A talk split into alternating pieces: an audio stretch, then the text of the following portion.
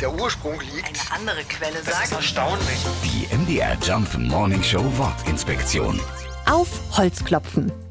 Für den Ursprung dieser Redewendung gibt es verschiedene Erklärungen. Eine davon ist auf den Bergbau zurückzuführen. Früher wurden Bergwerkstollen häufig mit Hilfe von Holzstreben gebaut. Um die Sicherheit und Stabilität zu prüfen, klopften die Bergarbeiter vor Arbeitsbeginn auf eben dieses Holz.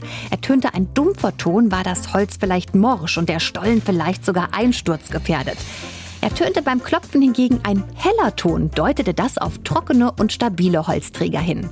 Heute ist das Klopfen auf Holz nur noch ein Aberglaube, der Glück bringen soll, wenn wir positiv über die Zukunft sprechen. In diesem Sinne wünschen wir euch einen schönen Mittwoch.